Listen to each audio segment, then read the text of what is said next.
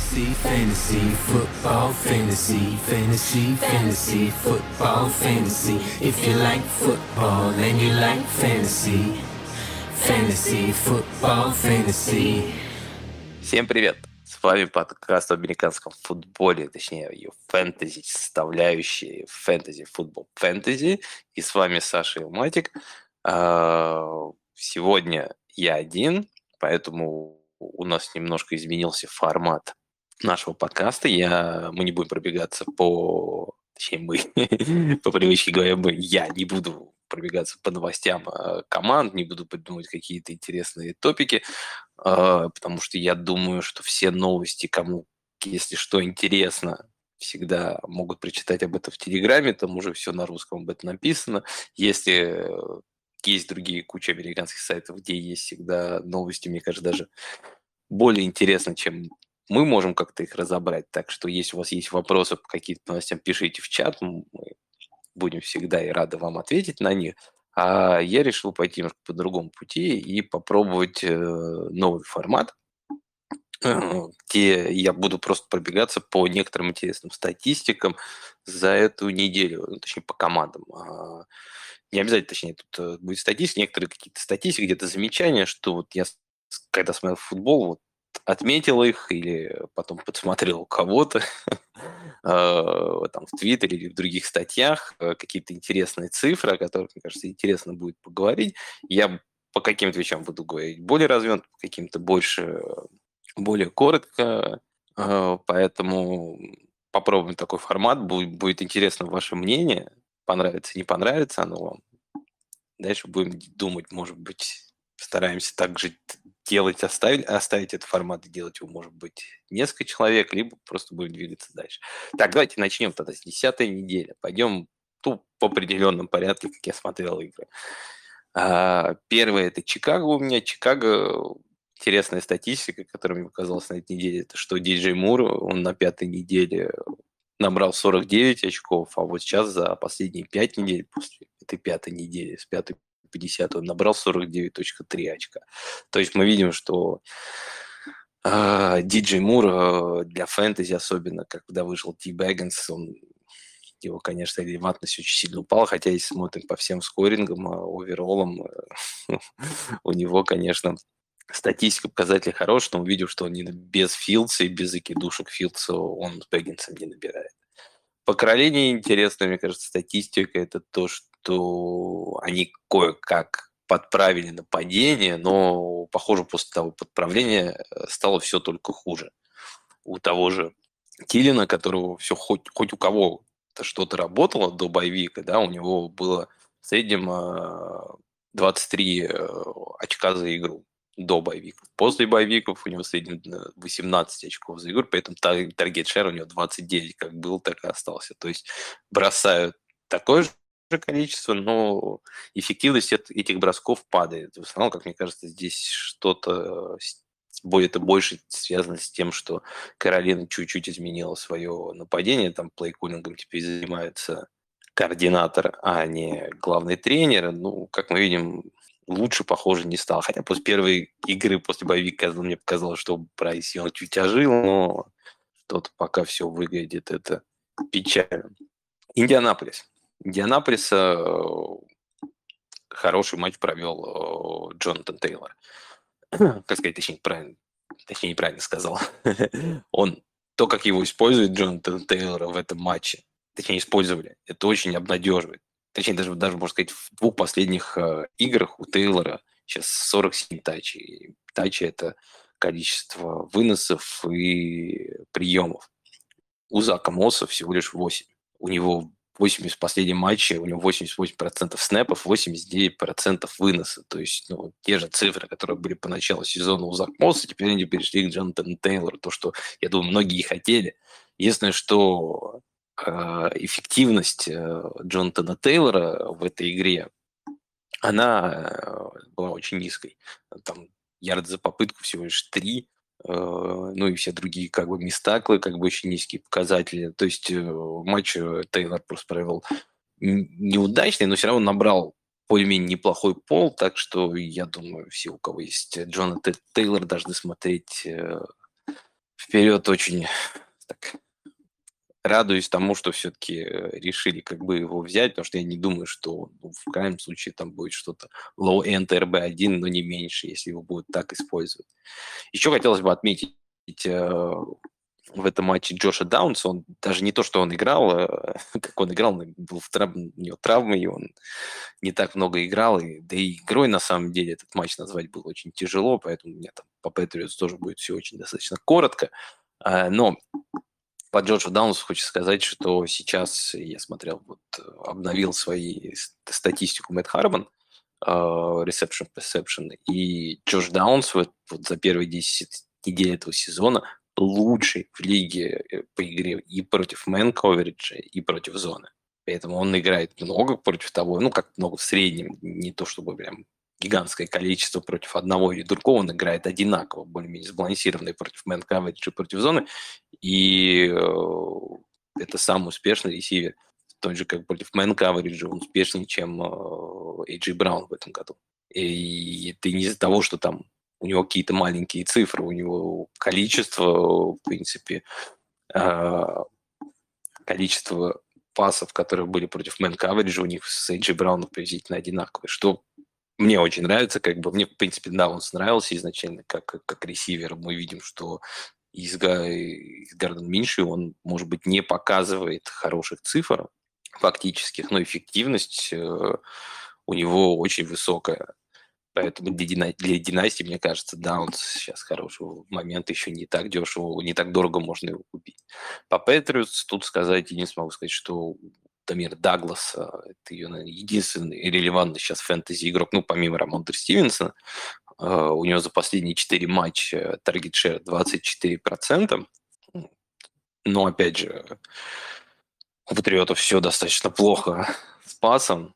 И э, в последней игре мы видели, что Билл Биличек забенчил э, Мак. Он это обычно делал и в предыдущих играх, но там все уже понятно было решено, и выходили просто дублеры доигрывать. А что-то в этой игре там все же держалось до последнего.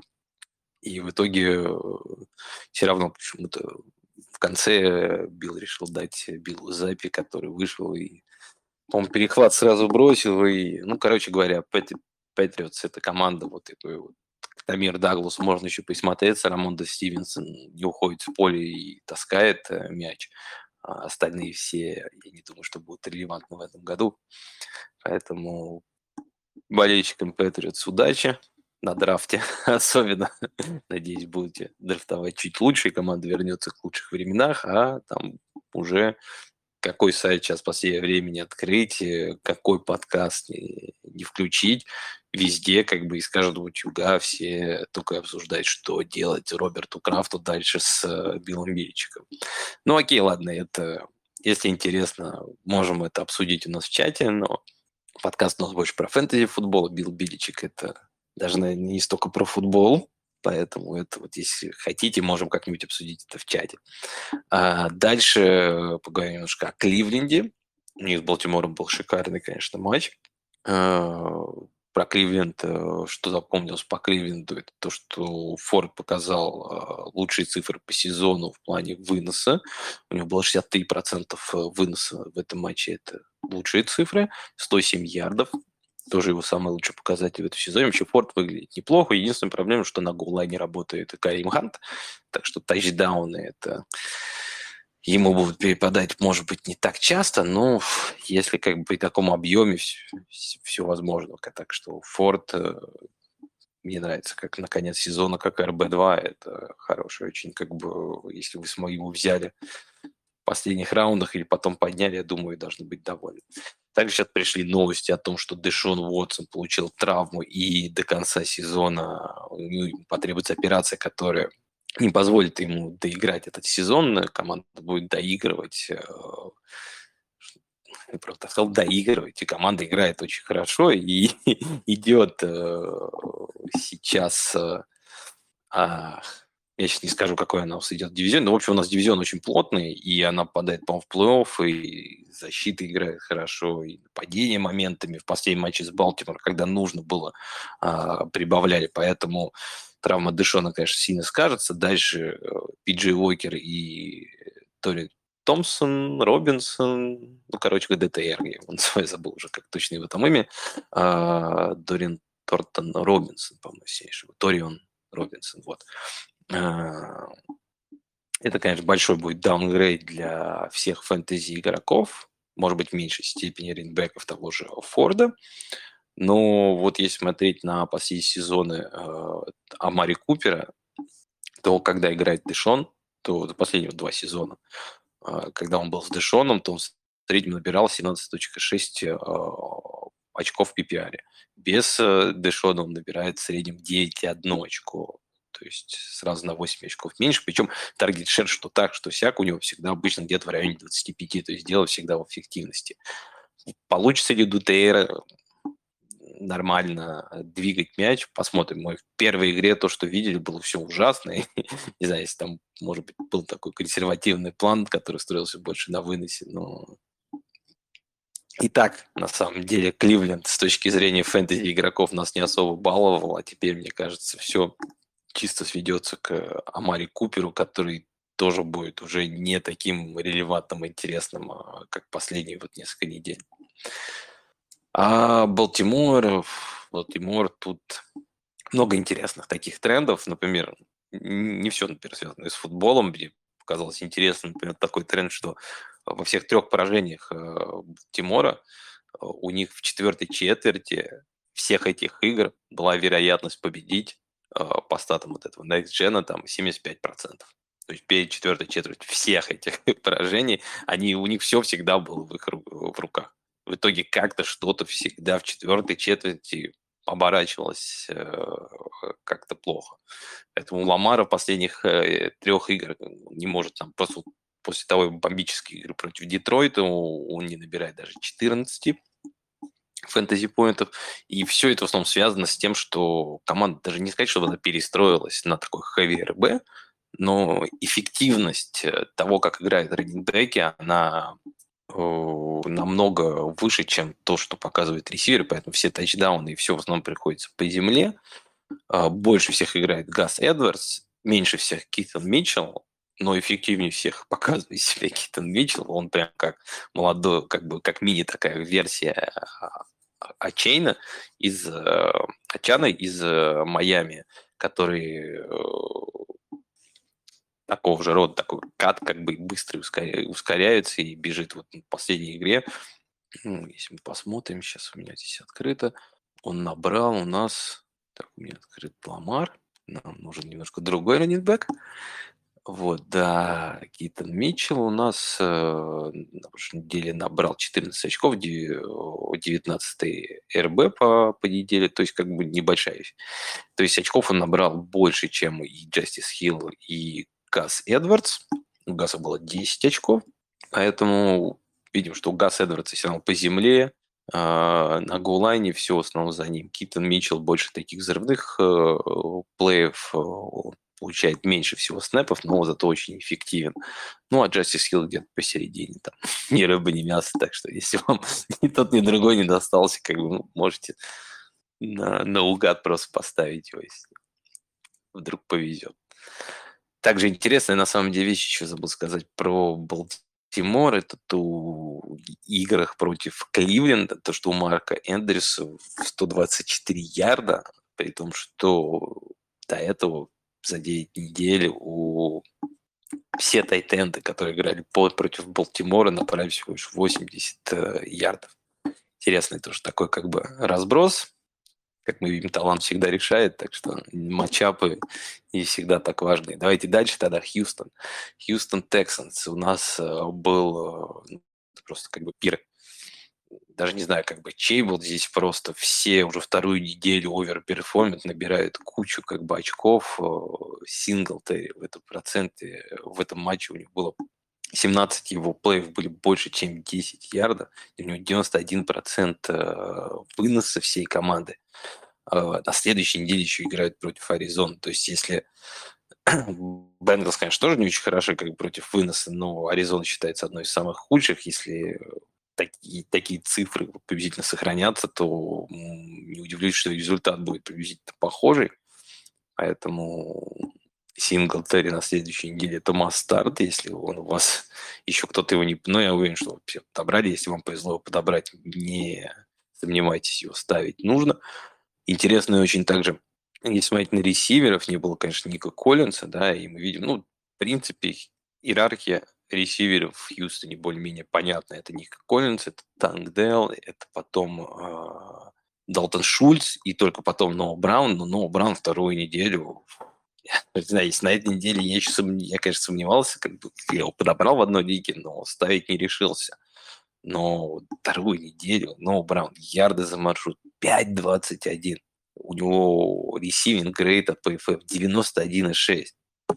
То есть э, с точки зрения эффективности он, он, он показывает супер цифры, причем это не первую уже, а вторую неделю.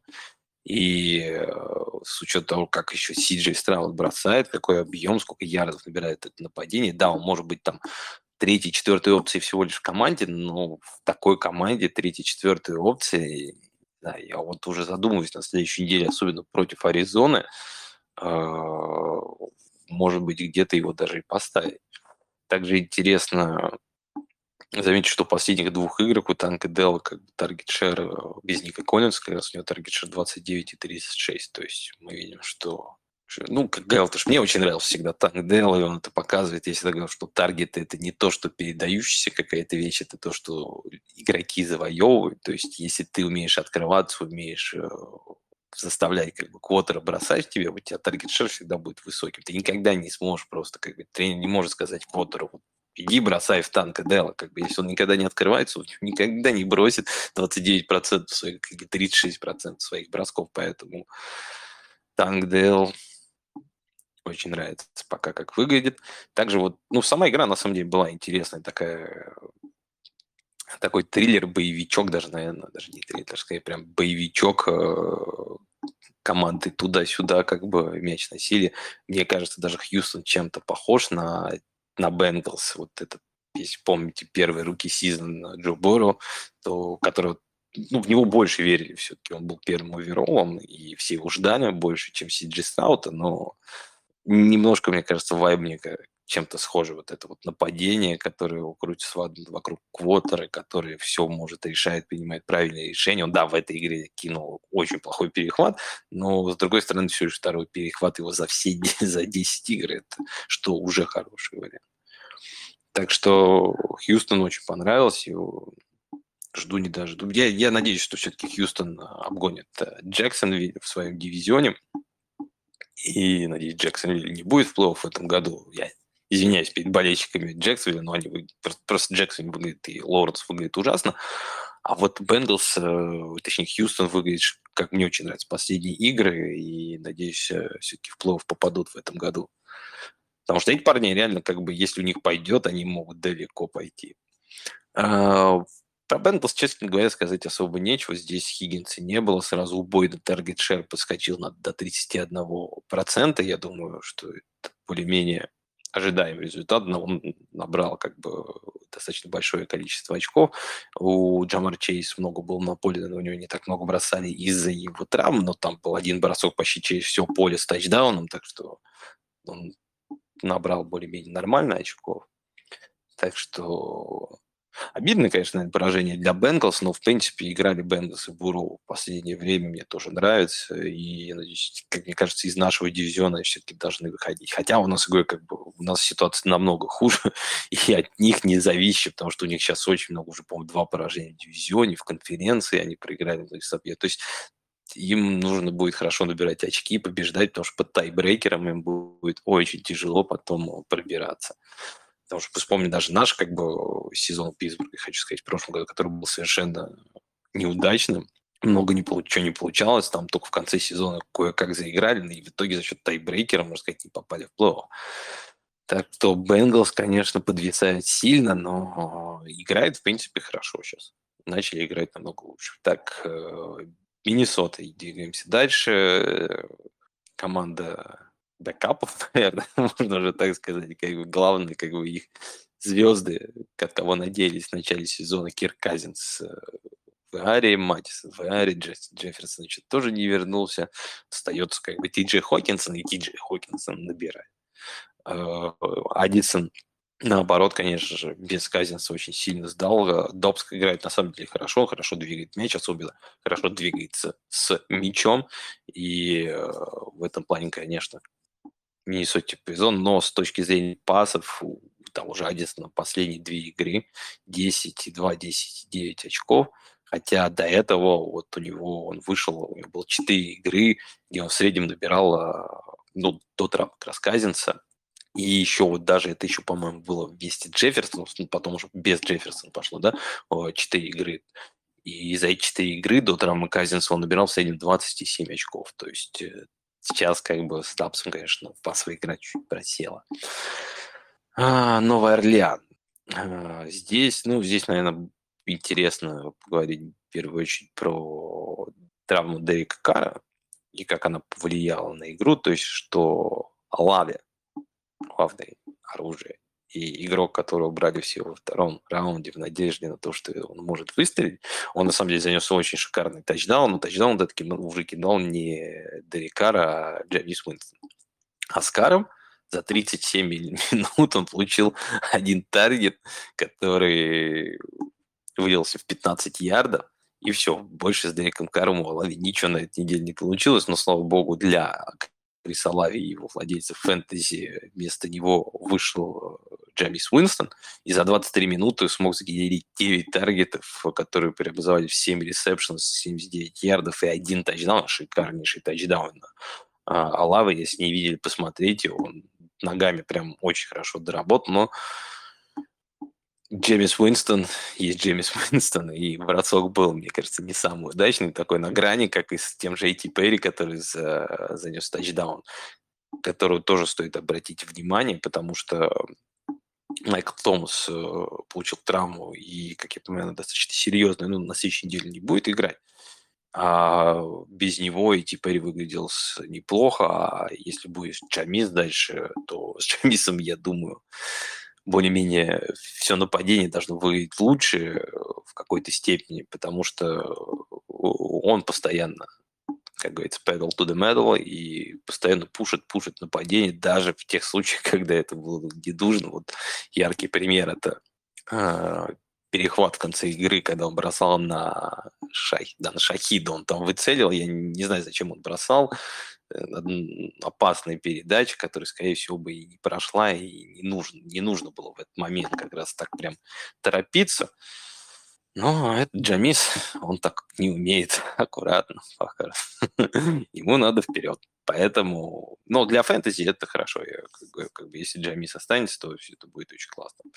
А, после того, как сломался Карбович, вот отвечу, что у Уинстон с э, Алави, у Алави э, так получилось, что таргет шер был 35%, у Камары и Типери были по 17%.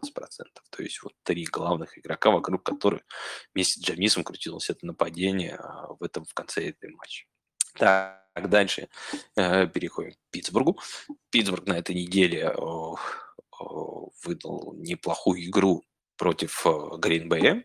Опять смогли победить 6-3. Выглядела очень хорошо линия наверное, лучший матч, э, который провела наша онлайн. Э, Бродерик Джонс, которого поставили против э, Чукса Карафора на правого текла. Последние две игры это решает. И Уоррен в этом матче больше 100 ярдов набрал. На Джей Харрис, по-моему, 86 или 87 ярдов. В общем, 205 ярдов по земле, что лучший результат у нас, ну, мне кажется, даже не только в этом сезоне, я, честно говоря, в прошлом сезоне 205 ярдов по земле, я даже не помню, если у нас получалось делать, но а, э, мне кажется, это то, что сделало как раз э, разницу в этом матче. Но есть другие некоторые показатели, которые так смотришь на игру того же Пикета, она в последних матчах, ну, очень расстраивает его пасовые комбинации, броски в основном только в бровку, на центр мы почти не видим, не замечаем. И если раньше говорили, что, скорее всего, это Канада как бы виноват, то сейчас так смотришь думаешь, что все-таки, может быть, дело даже все-таки больше в Пикете, потому что он как-то, какой-то он медленный порой, торможный и не всегда видит развитие ситуации. Точнее, он ее видит, но уже когда она развилась, а он не умеет ее предвосхищать, что, мне кажется, это важно очень для квотера, поэтому у него на этой неделе его грейд был 54, от PFF пасовой. А, за 22 матча, которые вот провел э, Кенни Пикет у нас уже в старте за два сезона, у него всего лишь была одна игра, где он бросил больше, чем один тачдаун. Поэтому в этой игре у него сколько там было? 120 с чем-то ярдов э, пасовых. То есть пасовая игра не работает. И мы можем сколько угодно всегда винить э, координатора, который, я уверен, что тоже виноват во всем, но когда так играет э, твой квотер, понимает такие решения, э, бросается с такой точностью, шансов на что-то очень мало. Также стоит обратить внимание, что третья игра с момента, как вернулся Дионта, и во всех этих играх Пикинс не может э, преодолеть отметку в 20% по таргет шеру. Так что, хотя до этого без Дионта у него там были фантастические цифры. Так, перейдем дальше к Гринбею. Гринбей как раз проиграл. Хотя, кстати, вот у нас есть хорошо работал вынос, совершенно не работал пас-раш. А, у Гринбея наоборот, э, хорошо работал пас, но не работал вынос. Э, и на самом деле все, мне кажется, в нашем матче больше решил. Многие, многие считают, что решил как бы спецкоманды, которые не забили экстра поинт и Джордан Лав, который э, кинул перехват э, ненужные. Ну, на самом деле, мне кажется, само нападение и лафлеры, лафлеры, как я их называю, пока не понимают, как э, можно более эффективно улучшить игру этой команды. У Гринбея в этом матче было 5 заходов в Red Zone, один тачдаун и две потери. То есть ну, с такими цифрами тяжело как-то выигрывать матч. А, в этом матче у Уотсона был 21% таргет шер, самый большой в команде, 7 таргетов было на него, но при этом на этой неделе по рейтингу PFF у него грейд 54, это 77-й ресивер из 87, у кого больше там хотя бы чем 20% а, снэпов то выходит на пользу. То есть совсем как бы таких э, бомжей, которые там на пару снэпов выходит, я их сюда не ставил, э, взял небольшую отсечку в 20, но на самом деле, как бы, если мы возьмем в отсечку в 50% снэпов, там ничего не изменится, будет 26 из 28 э, всех ресиверов, поэтому Кристиан Уотсон э, очень хороший был в это Хармона, статистику он у себя в подкасте и на сайте выкладывал. Это про ярды за маршрут и эффективность э, Уотсона по первому году, что в большей степени это было, наверное, связано все-таки с тем же Аароном Роджерсом, который бустил его performance, особенно против man-to-man а, который играл агрессивно и умел точно определенную точку э, укладывать мячи, в то время как э, такие, видимо, трюки с э, Джорданом Лавом не проходят, и Уотсон сразу просел. Ну, что поделать. А если как бы ориентироваться на те же грейды PFF, посмотреть, то мы увидим, что за этот сезон, может быть, немного удивительно, но самый лучший ресивер э, у Green Bay сейчас с рейтингом 79, э, падает в топ-20, э, это Джордан Рид. Единственное, что он не очень задействован пока в игре. Я как понимаю, что в сетах при двух ресиверов он обычно не выходит, а, что сильно, конечно, уменьшает его появление на поле, потому что Гринбей играет и с двумя раннинбеками, и двумя тайтендами. И сказать, что прям часто, но все равно это сказывается на его задействии в игре, и поэтому у него всего лишь задействие, у него получается 56% маршрутов от всех, всех процентов команд он проводит на поле.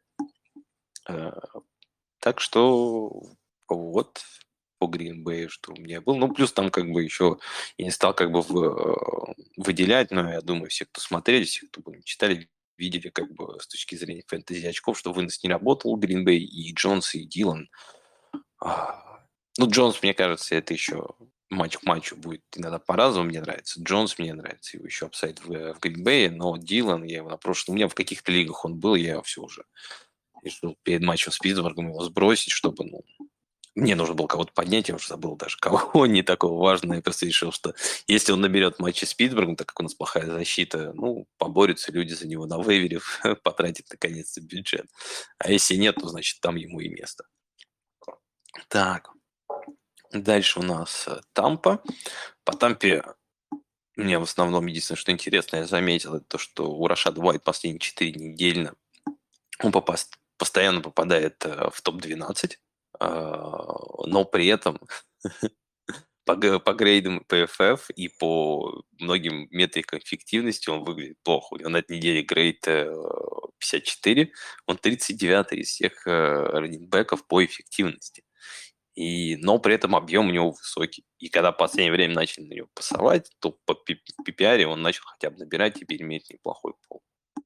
Потом Tennessee Titans мне сказать нечего. Я что-то как-то из того, что смотрел, из того, что видел, ничего интересного по Titans я не заметил. Если есть какие-то у вас замечания, пишите.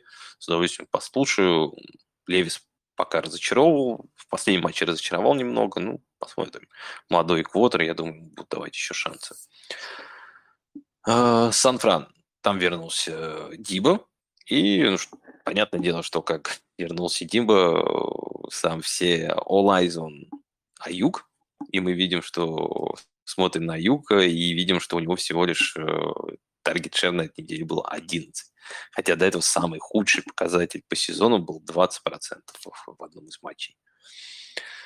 Ну, это мы то, что видели уже много раз, то, что когда играет Диба Юг, э, команды часто подстраиваются под зону, под... Э, и, ну, как играет соперник, то он играет зону или man coverage. Обычно, когда man coverage Диба больше играет, когда зону больше Аюк.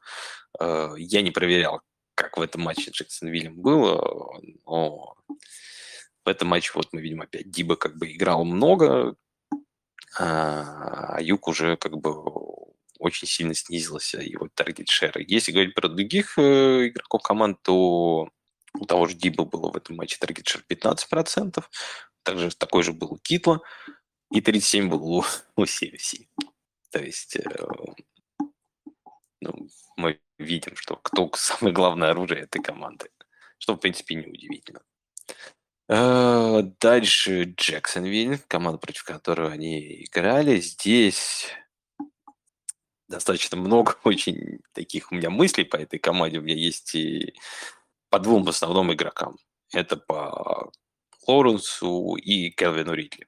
Про Лоуренса на этой неделе у него QB grade от PFF э, 57, что буквально, как, вы, как я вот недавно говорил, что там вот у Пикета 54, вот буквально Лоуренс, он прям над ним был, у него 57, он 21 квотер из 27, uh, у него 7,1 ярд за попытку, это место 17 и делит он с Десмондом Ридером и Райан Теннехиллом, я имею в виду это adjusted попытки, которые показатель на PFF, ну, он везде есть adjusted uh, passing, uh, это означает, что берутся во внимание лишь попытки, которые не включают в себя ни спайки, ни выбросы мяча, а чисто именно только передачи в поле.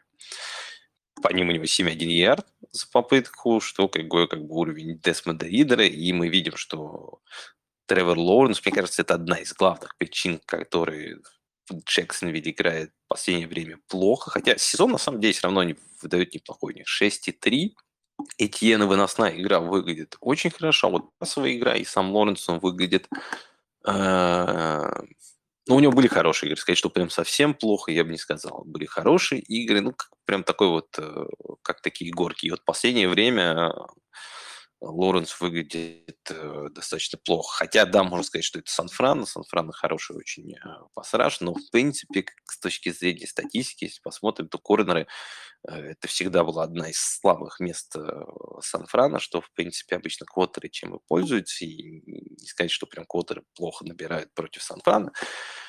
Ну вот у Лоуренса в этом матче были проблемы. И, я согласен, что, конечно, Сан-Фран сложная защита, и к ней нужно готовиться, и там она может задавить. Но в этом матче я не смотрел, конечно, целиком, смотрел на стойке, но мне кажется, что именно Лоуренс как-то был очень неаккуратен с мячом и порой принимал достаточно странные решения. А, также а, интересно, я нашел статистику по Келвину Ридли, э, точнее две а, которая одна, мне кажется, ведет к другой в какой-то степени. А, если посмотрим за этот сезон, а, за 10 недель, Кевина Ридли, Кельвина Ридли больше всех даб, дабл-тимили в этом сезоне в НФЛ. 22 раза. Второй показатель, второй, кто идет в этом списке сейчас, это Джамар Чейз. Джамар Чейз, его дабл-тимили 8 раз за этот сезон. То есть Ридли, когда играют против Джексона, видят намного больше внимания, чем какому-либо игроку.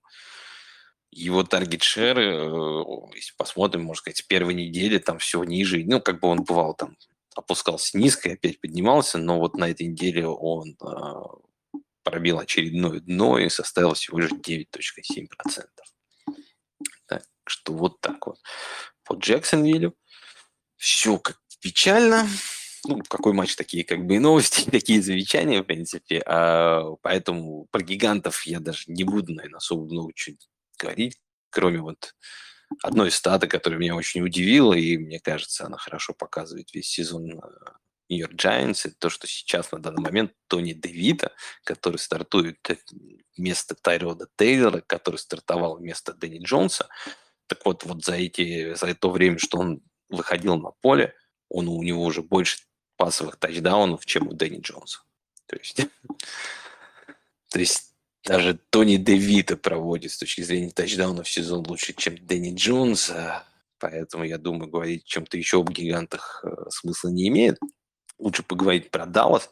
У Далласа в последних четырех играх э, Даг Прескон набирает в среднем 340-70 ярдов и 29 э, фэнтези очков. Он выглядит э, очень хорошо, пасовая игра стала намного лучше. Э, они намного больше стали пасовать, намного, мне кажется, вот в прошлом году как раз э, Даллас была достаточно сильно выносной командой, и мы видели, что Зикс, Тони Поллардом очень много э, плеев через них шло, то в этом сезоне они так и начинали, а сейчас с каждым матчем видно, что они пытаются, особенно последних вот две игры, они все больше и больше уходят от выноса, который у них совершенно неэффективен и не работает. Не работает он с того, что как бы Тони Поллард выглядит очень плохо. В последней игре я уже вот смотрел, когда они играли с теми же гигантами, выходит Рика Даудл, ты прям смотришь, блин, ну вот это раненбэк, выходит Тони Поллард, ну даже вот в такой игре против гигантов. Ну да, там было пара выносов, там почти на 10 ярдов порой, но это по сезону Сейчас грейд у Пола это выносной у ТПФ 68, это 28 раненбэк из 30. И если как бы мы можем это расширить, там я брал как бы те, кто выходит на 50% снэпов, возьмем как бы игроков, кто выходит 20% снэпов, то он будет 47 из 50, то есть особо ничего не меняется. А, мы видим, но зато мы видим, что на этой неделе очень хорошую игру провел что, в принципе, неудивительно. У, у Giants очень плохие дебеки. Хорошо провели ресиверы. И в первую очередь Брэндон Кукс. У него был 23% таргет шера, у него 94.1 грейд от PFF ресивинг. Лучший среди ресиверов. Что самое интересное, этом, на этой неделе у два игрока Даллас попали в топ-5 как я говорил, а, это Брэндон Кукс, другой это Лэм, как не сложно догадаться, 90.7 у него был грейт, и он пятый ресивер. И также как бы у Кукса феноменальные просто ярды за маршрут на этой неделе 6.9, прям вот он по максимуму использовал все свои как бы возможности, которые были в этой игре. Сыграл очень хорошо. А, поэтому я думаю, Даллас также будет в эту сторону двигаться. Я понимаю, конечно, что это было против гигантов, в других играх будет чуть меньше, наверное, паса, но с учетом, как работает, и точнее, как не работает в этом году вынос, неудивительно, что команда будет стараться использовать чуть больше в пасовую игру. Так, идем дальше. Следующий матч у нас был Аризона-Атланта. Аризона, кстати, вот я говорил, что у Брэндон Кукса было grade, receiving grade, как, бы, как принимающего 94.1. Receiving grade PFF, э, чтобы вы понимали, он строится в основном не от умения ловить мячи, а от, умения, от того умения, что ресивер может сделать уже с мячом после ловли. В большей степени это заложено в PFF. Grade. А, и если среди ресиверов он самый большой был 94,7 как раз у Брэндона Кукса, то вообще самый лучший показатель ярдов за маршрут на этой неделе был у Макбрайда из Аризоны. У него он был А нет, я вру. У него у Макбрайда не ярд за маршрут. Ярд за маршрут были самые лучшие у Кукса. Грейд именно по FF был 96 у Макбрайда. А, он был еще выше, чем 94 у Брэндона Кукса, поэтому Аризона, ну, точнее, нет, не поэтому Аризона так провела свой матч. А, просто хотел сказать, что Макбрайт э, провел очень хороший матч с точки зрения и фэнтези, и эффективности со всех сторон. У него ярд за маршрут будет 2,4, а, таргеты за маршрут 27%, то есть э, он и на поле как бы было много в него, когда были на поле него бросали, и он это а, броски очень эффективно переводил в очки. И по всем вот этим показателям, если посмотрим сейчас по ярду за маршрут, таргеты за маршрут и по грейдам PFF, он э, с точки зрения эффективности сейчас второй тайтен после э, Трэвиса Келси, конечно же. Вот. Поэтому первый матч с, с Кайлером также у него был таргет шет 30%, что был самый лучший в команде. То есть э, мне кажется, что мы, кстати, вот с Ильдаром, когда смотрели две недели назад матч, мы с ним поспорили, мне сказал, что Трей Макбрайт дальше по сезону, начиная с восьмой недели, наберет э, в среднем за игру больше, чем э, Джек Фергюсон и Тайсон Хилл. Потому что я ему говорю, что для меня они, в принципе, три вот таких интересных тайтенда, которые будут где-то, наверное, middle, как бы low-end тайтенд один, да, но сейчас мы видим, что Макбрайт так разогнался, что он уже там подбирается к не даже таким средним, как бы тайтенд один, а уже такой прям, ну, давайте вынесем Келси за скобки, да, как бы вот э, топ тайтенд один, где там ну, Хокинсон, наверное, где обитает, где Марк Эндрюс, вот он приблизительно потихоньку сейчас вот э, подбирается к ним.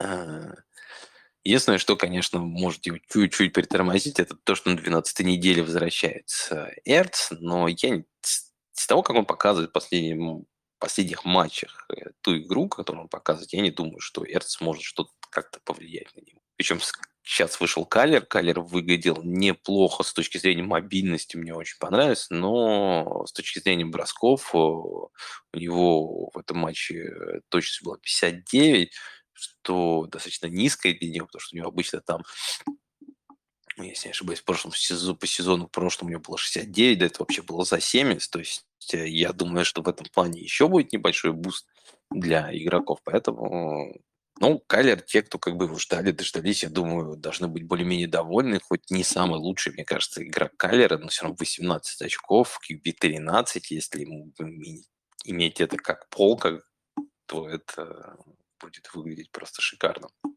Э, Атланта. У Атланты случилось чудо, и я говорю не про то, что Артур Смит сбрил усы.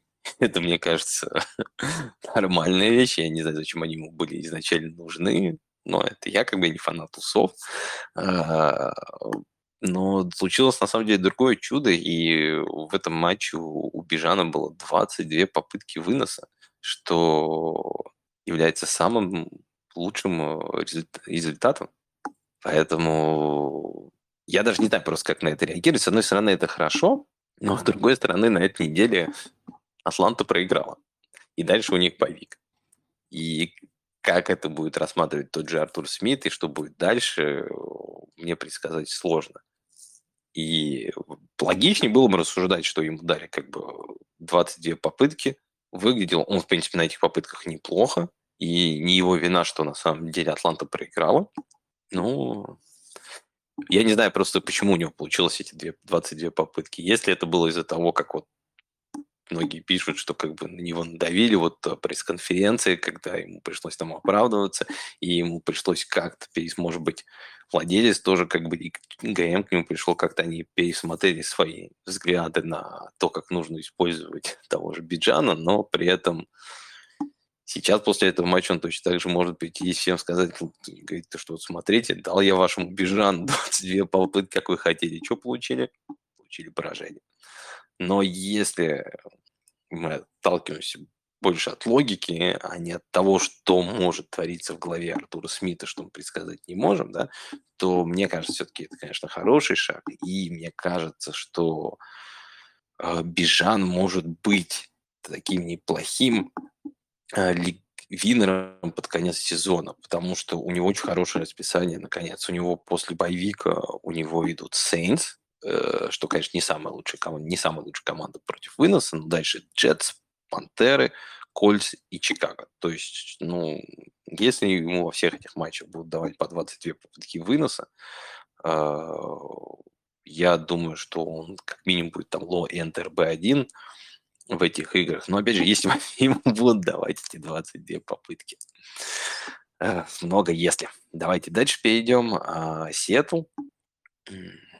Здесь, наверное, самое интересное э, происходит битва сейчас за позицию а, первого РБ, то есть она, наверное, как бы чуть-чуть так поделилась на то, что есть один А, один Б, РБ, раненбеки, есть Вокер и есть э. За Шарбане сейчас в последнее время все длинные выносы и все двухминутное нападение, а у за Вокером все остальное. Как, в принципе, на самом деле выглядит один и другой неплохо. И что самое интересное, что в основном вся пасовая игра остается за Шербане, но тачдаун на пасе в этой игре занес э, Кеннет Уокер, у него был единственный таргет, и он ее конвертировал в тачдаун, так что я думаю, что оба раненбека такие очень сейчас, э, с учетом того, что Джину Смит выглядит еще нестабильно, команда набирает плохо, и на самом деле с Вашингтоном я думаю, что это будет по типу как Детройт Чарджерс, потому что там команда обычно генерирует достаточно много пасовых ярдов, э, особенно э, Вашингтон, но что-то как-то не самая результативная игра была. Поэтому оба такие лоя НТРБ-2, наверное, Уокер поинтереснее, но, опять же, э, тут все может меняться от игры к игре. Дальше Вашингтон. Так, а Вашингтон у меня что у меня стоит по Вашингтону? А, Вашингтону, на самом деле, сказать особо нечего. Единственное, что заметил интересно, это Додсон. Он больше всех маршрутов пробежал а, на этой неделе, а, но, не, но получил как бы два таргета, и ни одного из них не поймал. И по, по итогам там среди всех ресиверов, кто больше 20% снэпов сыграл а, на этой неделе, он оказался вторым снизу, а сам внизу, по-моему, был другой ресивер Вашингтона, Джеймс Краудер или Кертис Сэмон, я тут сейчас уже не вспомню, но, в общем, э, ресиверы Вашингтона на этой неделе э, не очень хорошо выглядели, кроме Дайами Брауна, у которого высокий был грейд, но у него там буквально было, по-моему, 3-4 таргета. Так, э, Детройт.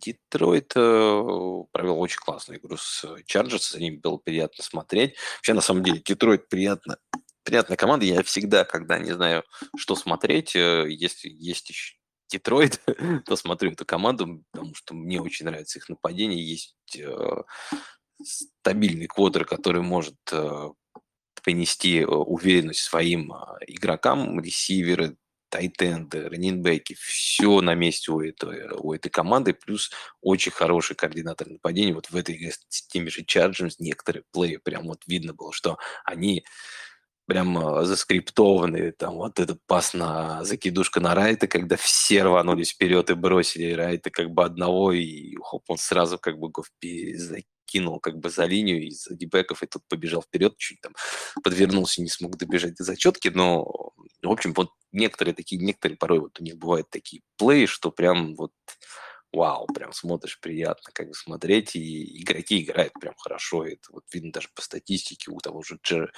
у Гофа э, adjusted completion сейчас 81.3, что лучший в НФЛ, он по ярдам за попытку у него, точнее, не занят попытку, у него passing grade сейчас 88.6, э, э, что второй в этом году после Туа.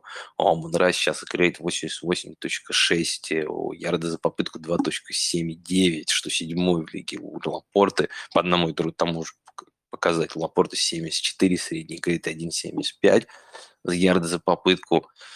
В общем, э, если посмотреть на команду. Команда играет хорошо, и э, тому, что если изначально был говорят, по тех же ресиверов, того же Тайтенда, сейчас еще и два, точнее, раньше был еще Монгомери, к нему сейчас добавился Типс, который э, у него на этой неделе показал свои лучшие цифры. У него он играл 58% снэпов, 45% выносов и 64% маршрутов э, бегал. И это его лучшие показатели в этом сезоне. Не думаю даже, что это связано с тем, что Монгомери был не до конца готов, потому что Монгомери тоже выходил. Он, по-моему, даже мне показалось, что в, той, в том моменте, когда Гибс э, занес тачдаун, просто Монгомери был не готов выйти на поле. Все равно, то есть как бы гоулайн, я думаю, все равно будет дальше за Монгомери. А мы это будем видеть. Но Гибс э, я говорю, как бы вот сравнивал еще перед сезоном, ну не только я, как бы я это тоже слышал, что э, Детройт и вот комитет раннибеков чем-то похож на Инграма и Элвина Камара, когда был руки сезон э, Камары, оба из них были в топ-12, и я не удивлюсь, если на этой неделе, если после в этом году оба игрока попадут в топ-12. Если мне немножко жалко Остина Эклера, потому что на подкасте Мэтта Хармона он перед сезоном пообещал Мэтту, что если Дэвин Монтгомери и Джон Гибс оба будут в топ-12, то он а, побреет свои брови. Ну, посмотрим.